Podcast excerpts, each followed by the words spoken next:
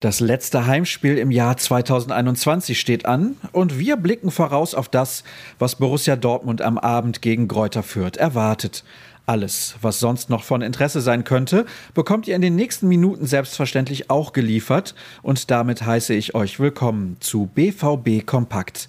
Meine Stimme kennt ihr, ich bin Sascha Staat und nehme euch mit in die aktuelle Ausgabe unseres Infoformats.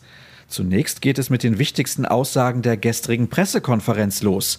Nachdem Marco Rose zunächst über die Glasgow Rangers als spannendes Los und tollen Verein sprach, widmete er sich den Personalien. Heute ist Abschlusstraining. Bei Rafa wird es sehr eng. Bei Donny müssen wir gucken, wie es ihm heute geht. Er hatte einen richtigen Infekt. Ob Guerrero und Malen also dabei sind, wird sich noch entscheiden. Vor dem Gegner hat der Trainer trotz der Tabellensituation Respekt. Fürth wird ähnlich wie Bochum agieren. Fürth macht es sehr ordentlich und gut gegen den Ball. Es ist nicht einfach, Lücken gegen sie zu finden. Eine gefährliche Mannschaft, weil viele glauben, dass aufgrund der Punktekonstellation da relativ wenig geht, aber die Jungs wehren sich. Mit dem ersten Heimsieg haben sie einen neuen Kick bekommen. Blicken wir auf ein paar Zahlen. Wie bereits am letzten Samstag geht es für den BVB nun erneut gegen einen Aufsteiger, wobei die Gäste nicht mit dem VfL Bochum zu vergleichen sind.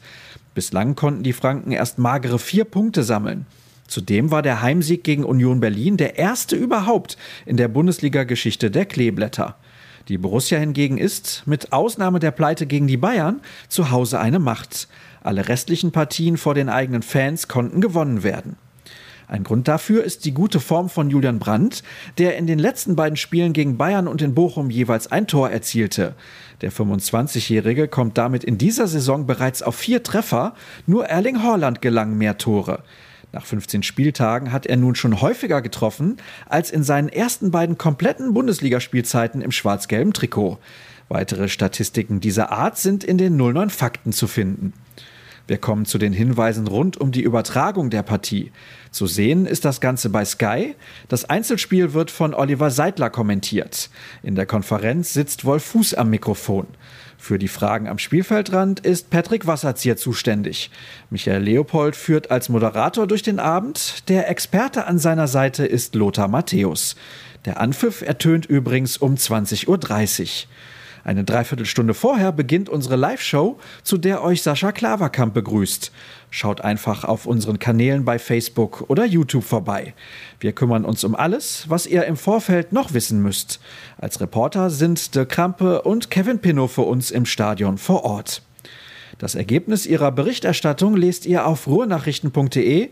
Schaut euch dort gerne unsere Abo-Angebote für die Plusartikel an. Es lohnt sich und folgt uns bei Twitter und Instagram. Auch das ist eine gute Wahl. rnbvb lautet der passende Händel. Mich findet ihr unter Start. Euch viel Spaß beim Spiel, egal ob zu Hause, in der Kneipe oder vielleicht sogar im Tempel. Auf drei Punkte und bis morgen.